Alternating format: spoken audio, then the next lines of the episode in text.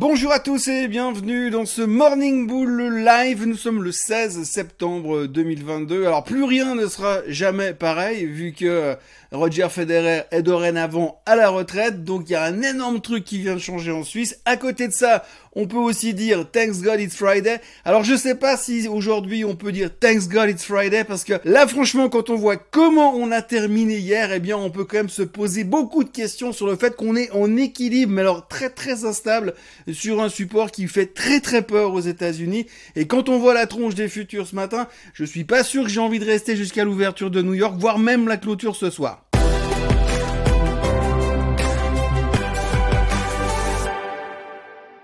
Donc globalement, on est toujours un peu dans notre doute énorme et en fait la grosse problématique qu'on vit maintenant dans les marchés boursiers à l'heure actuelle, à l'heure où je vous parle, c'est vraiment le côté les mauvaises nouvelles sont des mauvaises nouvelles, on est bien d'accord, mais les bonnes nouvelles sont devenues des mauvaises nouvelles également. Oui, parce qu'effectivement, dans ce genre de situation, quand on voit ce qu'on a aujourd'hui, eh bien on a peur d'avoir des trop bonnes nouvelles qui montreraient que l'économie va trop bien, qui, en, qui pousseraient encore la Fed à monter les taux encore un peu plus vite, un peu plus longtemps et un peu plus fort.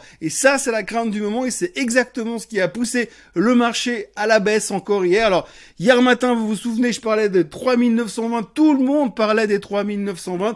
Eh bien, finalement, on les a cassés puisqu'on termine en dessous. Alors, on est sur le support psychologique des 3900 et il faudrait vraiment pas qu'on termine la semaine en dessous de ce support. Sauf que là, tout de suite, visiblement, on a eu des relativement bons chiffres économiques en Chine ce matin, ce qui laisse supposer que malgré euh, les confinements, les multiples confinements du au Covid en Chine, eh bien l'économie se comporte relativement bien quand même.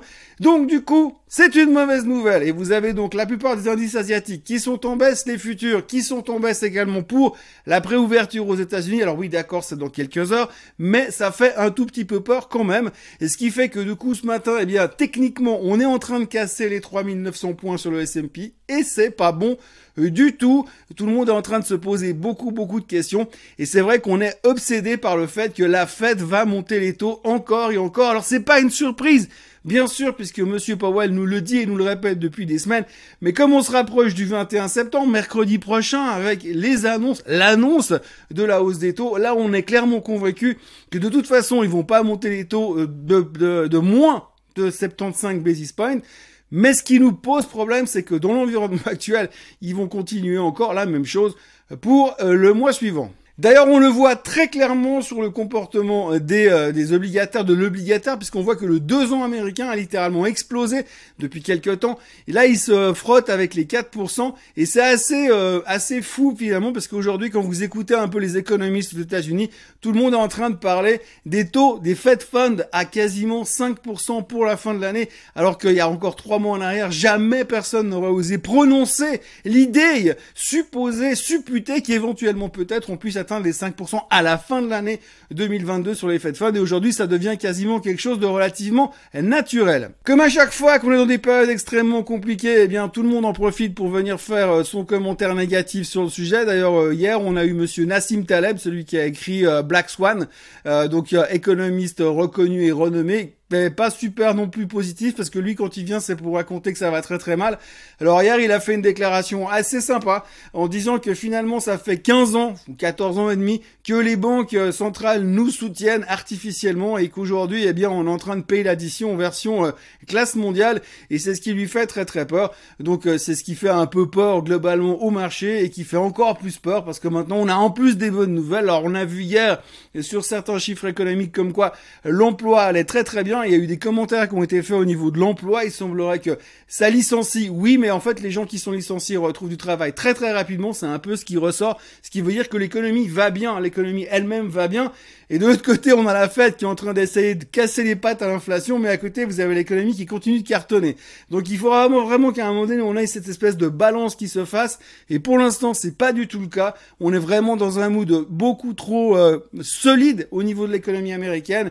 Et on a besoin d'avoir un d'affaiblissement. Je parle pas d'une récession, mais juste un petit ralentissement économique qui disent ah ouais ça marche quand même cette hausse des taux parce que pour l'instant, on va commencer, on va finir plutôt par croire que la hausse des taux ne sert strictement à rien, euh, mis à part faire peur au marché puisque finalement l'économie continue de cartonner, l'inflation ne s'arrête pas et on ne sait pas comment on va réussir à corriger le tir pour l'instant et c'est ce qui fait très peur aux gens.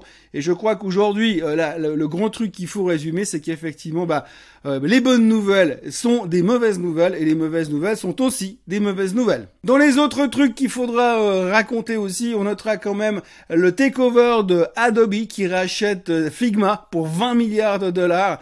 Alors gros deal du côté d'Adobe, c'est une relativement bonne nouvelle sur le long terme, mais comme en même temps ils ont publié leurs chiffres qu'ils étaient en dessous des attentes, je vous laisse imaginer comment ça a été bien pris par les marchés. Le titre a perdu quasiment 16% euh, hier soir à cause de tout ça. Euh, affaire à suivre, je pense qu'il faudra surveiller attentivement Adobe ces prochains temps parce que ça restera toute façon une action qu'il faudra reprendre à un moment donné. Mais c'est vrai que dans l'environnement actuel dans lequel on est, eh bien ça fait très très peur et les gens n'ont pas envie de prendre de risques. Néanmoins, quand on regarde le boulot qu'ils font et ceux qui font, euh, comme produit et comment ça marche depuis des années. Il faudra trouver le bon point d'entrée pour se repositionner. Il n'y a pas urgence, c'est pas aujourd'hui, mais c'est quelque chose qu'il faut garder dans le coin de nos têtes. Et puis sans eux, je pourrais même pas vous monter les vidéos ce matin.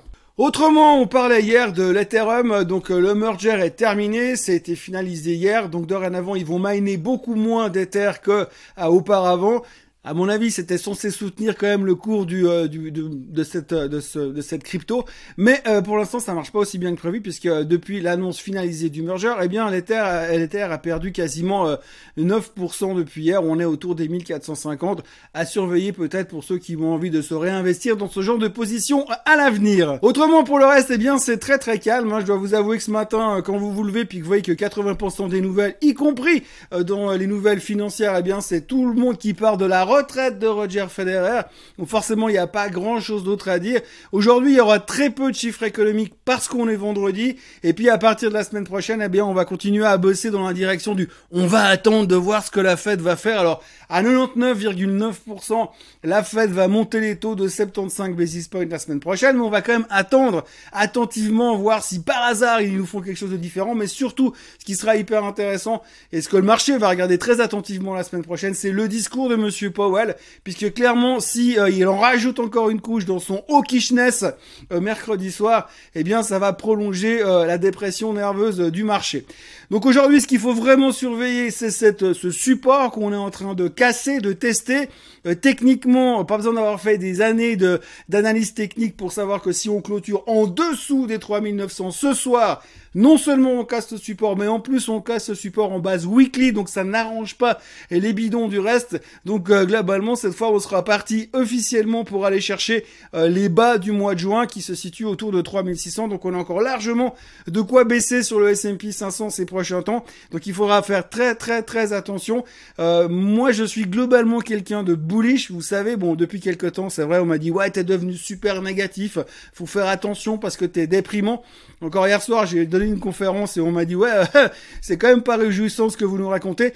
Euh, effectivement, euh, je suis prudent, je suis réaliste, les choses ne vont pas très très bien et c'est vrai que je suis pas super positif. Mais globalement, historiquement, depuis que je fais ce métier, je suis bullish sur les marchés financiers et généralement quand je commence à tourner du côté obscur de la force, quand je commence à tourner bearish, eh bien c'est généralement là où le marché décide de remonter. Je me souviens d'une fois dans ma carrière où finalement je me suis décidé à shorter le marché, c'était plus ou moins les bottoms.